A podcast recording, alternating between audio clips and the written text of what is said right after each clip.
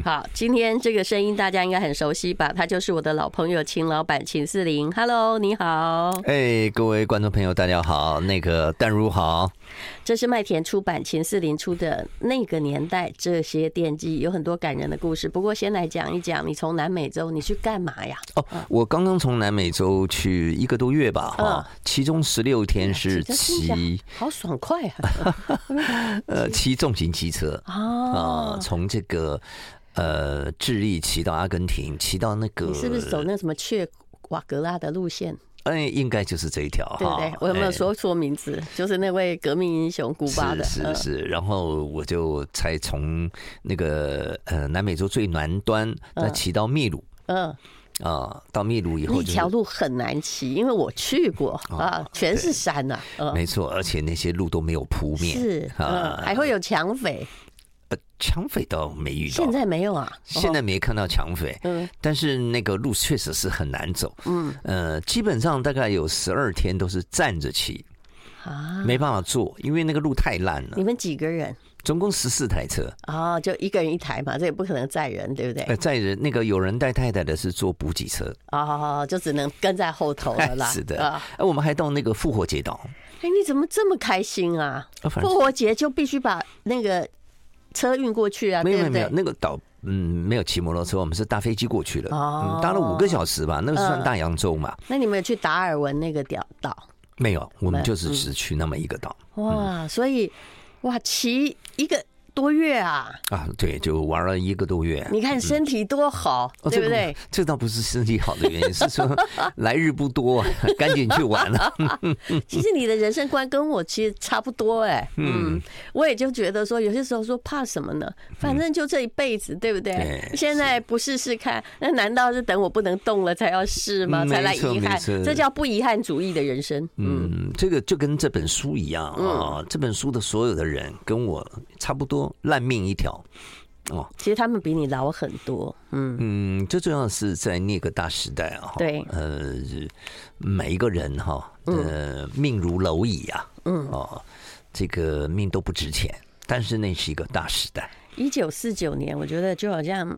我简单讲，就很像人家打电玩一样，那你就是里面的那个不重要角色。万一不小心那个流弹扫到你，那你们命就没了，对不对？就这种玩法嘛，是，对不对？我可以跟丹如讲几个哈，我自己对这个时代的那个时代了哈，呃，那个年代的这个一些记忆看法，就是我很从小的时候哈，我母亲哈就以为我。这个读书读了三年嘛，那时候小学三四年级，嗯，就是以为我会写字，因为我母亲是文盲，嗯，她不知道字怎么写。读到三年级了不起啦，嗯，呃，不是三年级还是在学注音符号啊？啊，哪有啊？真的，学的是注音符号，一般很多字字我们都是用注音符号，对不对？那我母亲以为我写的是汉字啊，哎，所以她就叫我写家书，嗯。哦，可大陆不学注音符号啊？对，所以我就我我自己也糊里糊涂的，我想我妈叫我写，我就写吧，写写写，就我写的注音符号啊，所以我写的信啊，哈，寄到大陆都是石沉大海。不，听起来像摩斯密码之类的东西。对对对对，但总会几个中国字吧？哎，是，但是到了五年级，我大概都是写汉字哈。嗯，哎，奇迹出现了。嗯。呃，就是这个对岸有了回音，当然那个时候信就是从日本转了哈，那就有回音，有这样一个这个还要从有日本转的时代，对，因为就是我表哥他是船员。哦，哎，所以大概就是我记得大概是七七民国七十七八年的时候，是不是开放探亲？那时候信才寄得过去，哎，那才可以直接寄，直接寄，哎，直接寄。那这个这是第一个哈，就是呃，当时我在这个一些这个文盲的婆婆妈妈之间，那是救星。可是我有个问题啊，就总找得到会写字的人，干嘛找一个小学生呢？呃，因为男人哥哥啊，不是男人都是大男人主义啊。你要叫你老公写封信，那不可能。然后旁边的人又不认识，哎，对。然后呢，你你讲的事情哈，你比如说我帮人家写信啊，我都一直在点头，对，点头称是了。嗯，其实我也不大懂他讲什么。嗯，哦，他那你写错字，别人也没发现。对对对对，所以我写的很开心哈。这是一件事。另外一件事情是，我从小哈担任这个这个一些叔叔辈辈的那个孝子贤孙。嗯啊，就是我父亲，因为很多这个老光棍啊，他们在台湾以后因病啊、因伤啊死亡以后都没有子嗣。哎，对，就我父亲就帮他们办后事。嗯，办后事你知道吗？人办个后事多少要搞个小小小仪式吧。嗯啊，是比如说呃要有孝家，对不对？对。那我就是那个义务的孝子贤孙。嗯，几乎每个礼拜六、礼拜天吧，我都有这个工作。嗯啊，甚至躺在棺材里面那个人我都不认识。其实这个要这个大家可能听不太懂，为什么是他？其实你的出生蛮传奇的。照理说，你妈很老才生你，对吧？你那个时代，是，对不对？对，我妈妈四十三岁生我。对，以我们现在算也还算正常，也是偏老了。但那时候是就不小心就出现了一个小孩，而这些小孩从小就跟一群呃，就是。到台湾的老人在一起，你旁边所有的人都比你大啊！对对对对对对，是。所以这个我写这本这个呃这个年代呃那个年代这些惦记哈，这本书是写我自己哈，没有任何什么其他什么管理学啦、这个心理学啦什么都没有哈。但是这本书是我自己读哦，我自己读哈都会泪流满面。我也觉得很感动啊，因为很多故事非常非常传奇。之前我也听你说过了，有关于你家的故事啊，是是。可是我觉得这里面是一个，就这本书里面，我刚刚讲说，很多人在那个时代其实没有什么能力可以挣扎。你万一炮火不不长眼，你就完蛋了嘛。那活下去的人就只好不断的选择再选择。他们选择来了台湾，然后他们选择他们的生活方式，选择他的婚姻，里面很多坚持，在现在人看起来都是不可思议的。但如哈，这一点我倒要呃稍微给给给您做一点点修正哈，不是选择。一九四九年到台湾的人，百分之九十九点九都不是选择，嗯，都是莫名其妙，嗯，他们也不知道为什么去哪里。我可以这样讲啊，在海南岛大撤退哈，嗯，那将近十二万的人呢，嗯，他们下一站是哪里？没有一个人知道，包含军长都不知道去哪里，是这样被运过来的吗？啊，就是。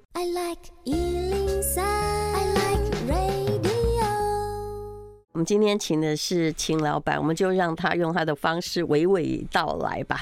那个年代这些奠记，嗯，是在这本书里面有很多呃引人热泪的故事哈。我单就挑几条吧。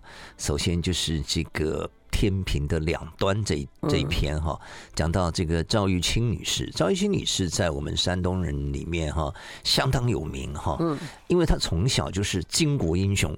嗯啊，他曾经啊单独哈走四十华里到那个日照县城，要求这个日照县中校长要开女生班。嗯啊，这个是大时代啊，其实这是了不起耶。这时候只有十二岁，对不对？是。他觉得说男生可以读书，为什么我不行？但当时没有女子中学。对对，至少山东没有。没有那个我们那个日照中学呢，当时也是为了所谓的贵胄子弟。啊，有钱人的嘛，哈，嗯，那女生呢？你想想看，那个时候，尤其我们从从这个送礼学以后啊，这个这个女人的地位非常差。嗯，你看，在我们山东啊，在呃一九四九年以前，裹小脚的人呢，嗯，占女生的三分之二，很恐怖吧？九是。其实三十八年那时候，连在台湾哦，因为台湾日据时代就没有人国了，嗯，都是我的记忆是民国以前生的才会，是就是我曾祖母那一代。对，那你看哈，那个江青啊，天哪，江青是我们日照隔壁县诸城县，嗯。他曾经裹过小脚啊？真的吗？哎，以他的年纪裹过，对，裹过小脚。所以你们那里真的超保守。但是他他已经放天竺了，嗯哦，所以因为诸城还算是读书人比较多的地方，所以你看江青走路稍微有点怪怪的哈，那就是因为他是放脚的哈。三十八年前那些小女孩还有三分之二在裹脚，对，你看你看看，所以那你要说是在那个大的时代里面哈，你看赵玉清女士哈，她是一个读书人，她一心。经哈想要考济南大学、北京大学啊。嗯、那当然，第一步就是日照中学家境是不是很好？不然他为什么会有这个志愿？那当然就是是也过去士大夫的时时代嘛。你家里穷，那你连这识字的机会都没有哈。嗯、那后来他到这个青岛去读书哈，呃，就是高中就读青岛，青岛的这个呃那个高中的学校。他真的那个学校就只有他一个女生哦？没有，那个日照中学，因为他开了一个女生班哦啊，开了一个女生班，也不能让他一个人跟所有男生一起。是是是，然后那个到了青岛这个高中以后啊，他这个有个全山东的这些精英呢，嗯啊，女生呢，大概有两个班一百多个人嘛啊，所以他们。呃，在青岛就是很开心，家里大家都很有钱了。嗯，但是不久以后哈，就这个呃，我们日照就被解放了。嗯，日照解放了，就发生一个问题了。嗯，其实，在那个时候哈，土地改革这件事情是。呃，共产党非常重视的一个所谓的地方政策的方针。你们的解放日照是三十八年之前，对，对？是啊，差不多三十七年，嗯，三十七年就第一次解放。嗯、我们我们日照有分三次解放，嗯。啊，就是国民党跟这个共产党拉锯战啊。嗯、第一次解放的时候就有了这个土地改革，嗯，土地改革其实是蛮恐怖的，嗯啊，这个以后。呃，我还会在著书写到这个土地改革这件事。那呃，张玉清女士主被逼死了，哎，张玉清女士的这个家里就被就被改革了，土改了啊，土改就是由富农啊，就马上就被打成这个恶霸。嗯，所以张玉清女士就没回家，嗯，没回家，一直到那三十八年啊，就是一九四九年呢。呃，青岛是应该是中国。本土来讲，撤退最晚的一个都市，嗯，因为青岛它有港口，是。啊，当时海军就是中华民国海军在青岛还是有很多的呃舰艇，嗯，所以最后一班船就讲到说，最后一班船哈，呃，那这些学生啊，男学生、女学生啊，都想上船，嗯，呃，那是一个中字号的哈，那个登陆舰都想上船，但是呢，哎，部队有个命令，就说很抱歉哈。呃，我们这班船只接军眷。哦啊，那你是单身，抱歉，你不能上船。是。那这个赵玉清呢，他跟他们同学未来会怎样？哎，反正都无家可归了啦。对，所以后来呢，这个连长哈。其中一个连长就突发奇想，说这样好了啦，你们呢就嫁给我们这个连上的这个弟兄，算着吧，结婚了，算家眷。他们就是单身，他其实也想救人吧？对对对，所以三十分钟之内啊，撮合了一百多位。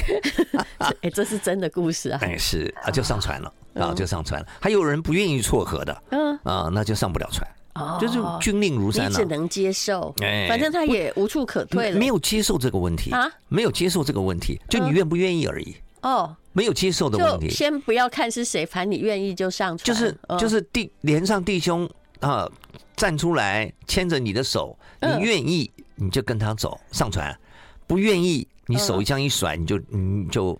留留在青岛了，就随便签嘛，哈，哎，随便签，哎，随便签。啊，女签男哦，不是男签女哦，哦，就自己去签一个，对对对，这还蛮有选择权的，是是是，至少连长，最起码连长还是个读书人，对，至少还可以签个帅的，是，但你想想看哈，呃，就人哈，就像说千里姻缘一线牵呢哈，结果张玉清女士呢签到一个什么文盲，嗯。啊，个头一一百八五。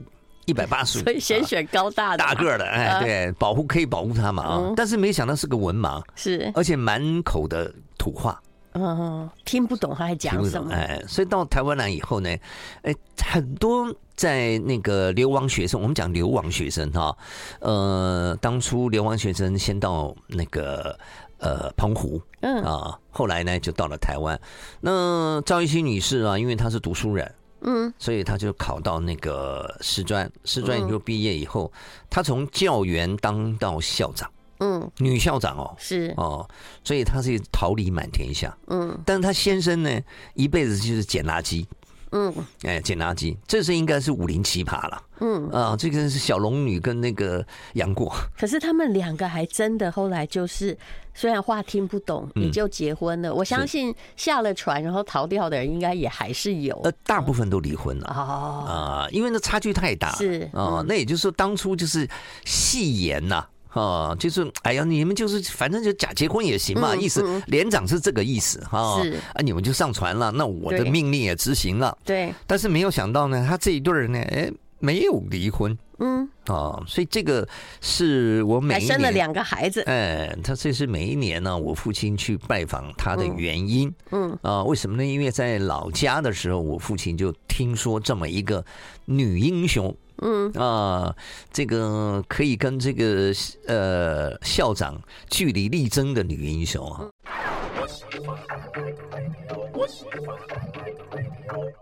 幸福好时光，好，我们来讲这个赵玉清的故事。他在你的小说，呃，不，这应该说在你那个年代，这些电器，他的名字是赵青玉。嗯，好，没关系，我们就回复他的赵玉清啊。对不起哈，赵青玉。那呃，讲到说这段婚姻呢，那是一个大时代的。一个很很奇遇的事情哈，嗯呃，说你妈妈、你爸爸去拜访他，哎，就拜访他，我们就进去之前，就是他那个院子里面塞满了各种啊破报纸啦，什么瓶瓶罐罐啊哈，可是进到他的书房，赵清玉女士的书房以后，发现哇。这完全就是走到了一个，好像是一个呃校长的那个办公室，嗯啊，满屋子都是书哈。那那。我们不好意思问他的婚姻呐，这个这个都没得问。但是他的女儿有跟我们提过哈，嗯，说这个他爸爸妈妈哎感情非常好，哎啊，哎这就很难得了。其实这了不起，这种各自尊重已经到了这个非常令人尊敬的地步。是，像你看我父亲跟我母亲在在这个呃大陆就结婚了哈，他们从从从小就定亲了啊，但是每天吵吵闹闹。嗯，哇，那个这个这个非那个应该烽火连天呐。嗯啊，那时候我就觉得，哎呀，那怎么怎么会差这么多哈？哦，原来哈，个性，你妈妈个性比较呃热情一点。也不是这个，是因为主要是因为我父亲是封建。哦。哎啊，封建来封建余毒来自于读历史。啊啊，那就是喜欢读历史的人就有封建余毒。嗯啊，他觉得他最大。哦，啊，然后但你妈妈也不是很顺从的。那那当然，那当然。所以呢，所以他的小孩说：“这爸爸妈妈感情还真好。”哎，你捡你的破烂，我做我的校长。是，但是就是我们互不干涉对方的谋生，对不对？是，所以所以在那个乱世里面哈，有很多的因缘哈。嗯，其实你给他看啊，人家就说好像冥冥中自有注定。嗯，好，那那种乱世的感情哈，嗯，那真的是可以讲说是这个山盟海誓，嗯，但是呢，不是用语言的山盟海誓，嗯，是用行动的，嗯，因为你想想看，你的你的生命随时就可能消失，嗯啊，那人们因为看过太多的生离死别啊，所以对于当下就非常非常的。这个重视，嗯啊，你随时，你比如说像这个，我在我们书的第一篇就讲到，说我母亲是怎么样来到了台湾啊。其实我母亲根本就是，我在想，她根本就不知道台湾在哪里，是啊，她也不会想到到一个这个海岛，就是度过余年，对不对？她只是觉得她这辈子反正要靠你爸，就一定要找到他呀。哦，不，不是吗？不是，不是。嗯，呃，我我我母亲不是这样想啊，我母亲是要为了要求生。哦，可是后来找到了呀，找到真了不起。对，找到是因为我母亲太聪明。嗯啊，她她为什么要求生呢？你要知道哈，因为哈，呃，在呃这个呃共产主义来讲哈，他讲的是出生论。嗯哼，啊，就是你的出生是什么？假设你是贫下中农，哇，那你好了，就你可以读读北大了嘛？哎，对，你可以读北大哦。那你只要是富农，嗯，哇，那抱歉了啊，那那你这一辈子哈，这样万事不得翻身。所以当时就知道了，哎，留在那里一定死就对，而爸爸根本不知道到哪儿去。留在留在那里哈，你就永远不不得翻身。嗯，所以你就是想办法就要跑出来。嗯，好，所以很多人就很奇怪。你比如说，在我们台湾啊，很多人就想说，哎，这个哇，香港人来来家来家冲啥？嗯啊，啊，来这就吃我们台湾人哈。很多人是这样子认为哦。但是现在他已经忘记了，不是他没有想到，其实你知道吗？从人类的历史上来看哈，两万年前从人类的祖先从非洲走出来。好，很多都是为了逃避灾难，不断迁移啊。像我的祖先大概是乾隆年间来的吧，是，也是因为在福建就没东西吃，混不下去了，遇到灾荒啊，垦荒嘛，是，好歹有条活路嘛。是是是，所以所以那个时候的所谓大时代的原因，就是说，呃，人如蝼蚁啊，哦，那能能够自己做决定，而且。义无反顾的去实现的话，这种人就相当了不起了。他至少可以决定他跑嘛，留或跑，结果他决定跑。但是也有很多的呃，这个老兵，嗯他不是，他就是反正部队到哪里他就到哪里。因为他本来也是被抓下去，对对，就好像你说的赵青玉他的先生一样，他也是被抓，他真的好可怜，他是打酱油的啊。打酱油的，你是说真的打酱油的？不是，就我就比喻说了，比如他妈妈叫他 上街上去买个酱油就被抓走了，然后就从此再也没有回家。然后因为你要活下去嘛，那你只好去打仗，他死了就算了嘛，也不知道死在哪里。我我好可怜，我我的。我一个好朋友啊，他父亲他是他是那个贵州人啊，他爸爸真的是打酱油的，嗯，他妈妈叫他去买酱油就就被抓走了，然后 然后他他那个回去哈，那个他父亲回去贵州哈，他下了飞机第一句话就说，哎，我是去打酱油的。那个时代很多故事，我有朋友是。他刚刚好，他爸爸来台湾玩，嗯，就就从福州来，就没有再回去，只是来玩。这种运气算是很好的，对啊。这但大部分的人都是经过了战乱啊，这种战乱呢，你比如说我母亲啊，我母亲描写说，她最后一趟从从我们这个家里面跑到那个呃这个县城的时候哈，他就问我舅哈，问我大舅，那就是说，哎，请问一下哈。我们那个沙滩上为什么种了那么多的瓜哈？嗯，什么时候沙滩种西瓜了？这我们都不清楚哈。嗯，这个是是这这什什么时候改成种西瓜？嗯，我大舅说，妹，那不是西瓜，嗯，那是活埋的人头啊！我的妈喂，讲的是真的吗？满满沙滩都是人头，也就是那时候共产党已经来了，这是共产党埋的人头，而且是地主的人头。那个刑法叫望中央。啊，就是所有的人买，就是你的眼睛看到的，就是南京啊，叫望中央。所以，呃，他买的是国民党的还是？就就国民党的这些残余残余的干部啊，是呃，不把你干掉，那他怎么统治啊？好可怕！呃，所以叫望中央，哇，好恐怖！我我母亲讲到那个很恐怖，难怪他非走不可。那不是他非走不可的原因，是因为他背负的原罪是他。就是我父亲是富农，嗯。I like 好，我们今天请到的是秦思林秦老板，这是麦田出版的那个年代这些电记。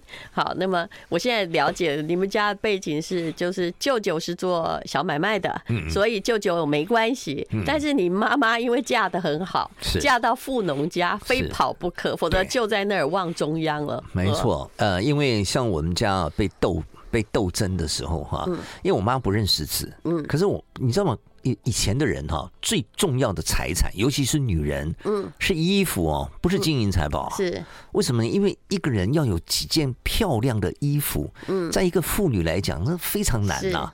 不要什么香奈儿，没这回事儿，就是这种很很得体的衣服，嗯那就是一个很光荣的东西。对，以前那个绸缎啊，或衣服就等于银两嘛。是，那我我母亲哈，第二次被斗的时候哈，第一次斗她负隅反抗嘛，她说没有，我的衣服呃早就什么什么卖掉什么，反正就是讲一讲。我不是富农，呃，不是他。他不敢讲说他不是富农，他说他没有那些衣服。Oh, OK 啊，但是他出嫁的时候，大家都眼睛看到的。所以这批斗等于是来抢劫呀？这其实不是抢劫，其实他就是怎么样？他就是叫做这个呃公平。什么叫公平呢？呃，批斗共产党批斗你，人家是有道理的。嗯，怎么说有道理？很简单，为什么他穷啊？因为他们三代都给你们家做佃农，啊，你没有付工资，然后呢，他就算个账给你听。我知道你爸、你妈妈不是预防，而是他之前已经被批斗过两次，只好逃。那不是前两次，因为都是相亲，嗯，所以打的话也就是假装打。啊啊，不痛不痒的，就是算了嘛。嗯，但是第三次斗就不同了。嗯，叫做这个儿童团。嗯，儿童团跟少年队，你你想想看，儿童团嘛，十几十几岁的人，他他不认识你啊。对，所以他下手很狠呐。对，你知道吗？所以就就把我我母亲呢，用绳子拴那个大拇指，就拴到那个屋梁上，就这样打。啊，这没办法啊，那个打死了，他不也不负责嘛？对，儿童嘛，他懂什么啊？就跟后来的红卫兵也是这一派的嘛。然后呢，哎，我我我母亲就招了啊，就埋在那个这个菜园里啊，就挖出来了。嗯。啊，这边呢，他是真的是一无所有了。嗯。啊，那那像我父亲一直偷埋的那些大洋，呢早就就全部都都清出来，包含我祖母的墓，都挖出来了。因为里面有陪葬品，哎，对，因为当初葬的时候大家都有看到嘛，哦、呃，所以你想想看，你除了扫地出门以外，嗯，啊、呃，你还得怎么样打个条，嗯，干嘛？要饭，嗯，要饭哦，嗯，你你你的粮食通通被分走了嘛，嗯，土地也分走了嘛，嗯、你就要饭，而且要饭哦，你不能在本村要，本村没人敢给你，嗯，因为同情你，所以你到别村要。然后我现在知道你为什么说不得不走，因为是已经被批斗完了，就变乞丐一样了，活下来就没活路了。是，还好他走了了。嗯，那所以呃，这这段历史哈，就是这本书历史不是为了博取大家同情，只是在做一个实地上的一个分析，分析说在那个时代为什么会发生这个事情，这是我很小就有的疑问。嗯啊，第一就是说，哎，奇怪，我妈妈干嘛一直讲那个很遥远的地方，跟我从来没见过、没听过的地方呢？为什么一直在讲那边哈？那这为什么不讲现在？比如说，我我的学校是基隆啊，嗯，我就住在东明路啊，他为什么不讲这个？那个地方你其实完全没有记忆，他没有觉得你是天选之人吗？你妈妈哈，为了要来，就是后来啊，历经千辛万苦找到你爸爸，然后在这个海岛生下你。你看多么神圣的任务啊！就是有一种天选之人的感觉。所以我就觉得，就是当时那个是一个很奇怪。可是因为我从小那个叔叔伯伯啦，这些你比如书里面写的这些主人翁哈，呃，比如说丁仲荣老乡长的故事啊。我觉得你这本书最厉害的就是说。里面有一些人哦，我们似乎听过名字，又好像从来没听说过。可是他的确是个英雄，可是后来就是在台湾就默默终老了。是的，是的，这已经算是那个年代人最大的幸福。是，而我最幸运的就是我父亲常常骑个摩托车带我去拜访孝子啦，拜访英雄啦。嗯哦，这个就是常常去拜访，而那个拜访以后，我就觉得听听他们老人家讲，我就觉得非常神奇。哦，所以我才会呃把这些故事哈写成这本书。那个年代这些惦记，原因就是说，其实我觉得这个在遥远而且已经荒漠的这个故事里面，其实有很多的真诚的人性。我觉得你是最后记得的那个人呢。嗯，是没错，没错，没错。因为跟你差不多年纪的人，其实成长背景跟你都不一样。嗯，哦，是的，是的。但是你跟那个时代是紧紧在连接着。嗯，是。那历史不一定要写在历史书上才是历史。嗯，历史就是人类走过的足迹啊。那这些足迹呢，足堪做我们的一个人生的目标啊。你比如说，你说你像大家都知道，钱老板很很有钱，很会做生意，怎么样怎么样？对啊。但是但是我们在想哈，我们在想说，哎，当一个人有钱了，或者你已经登到山顶了，嗯。你也是仰天长啸，为什么？原来是一场空，对什么也没有，都会殊途同归。然后最重要，又回到了原点，就是其实最要感激的是你所得到的那些真诚的心是。对不对？你比如书上故事的这些人哈，嗯、他们所表达的都是他们从小受到的庭训、读过的书，或者是说他们被指导的那种中心思想。而且里面有很多英雄哎，还有英雌哎，啊是，就像丁仲荣跟于小姐，那个年代会出现这样的女人，你还真不相信？当然了，哎，你看我还有写到本省级的哈，本省级的那个在抗日的时候的那些，比如说呃，这个呃，本省籍在日本时代，嗯呃的女英雄，嗯啊，就是我的呃，就是我太太的姨妈。嗯啊，她就是一位女英雄。嗯啊，她如何去打破呃封建婚姻？嗯，然后呢自足，然后呢那个先生呢这个被抓夫到南洋，嗯，他千辛万苦，嗯，到南洋去把他先生的骨骨骸带回来，嗯。嗯那这种人简直，我跟你讲，这是电影都演不出来的。是是。那再来就是，我们就说福州伯哈，福州伯呢，他是那个我们呃福州的一个嗯大家族的一个呃长子。他如何到台湾来？哦，然后他为什么不要加入日本的台湾籍？嗯。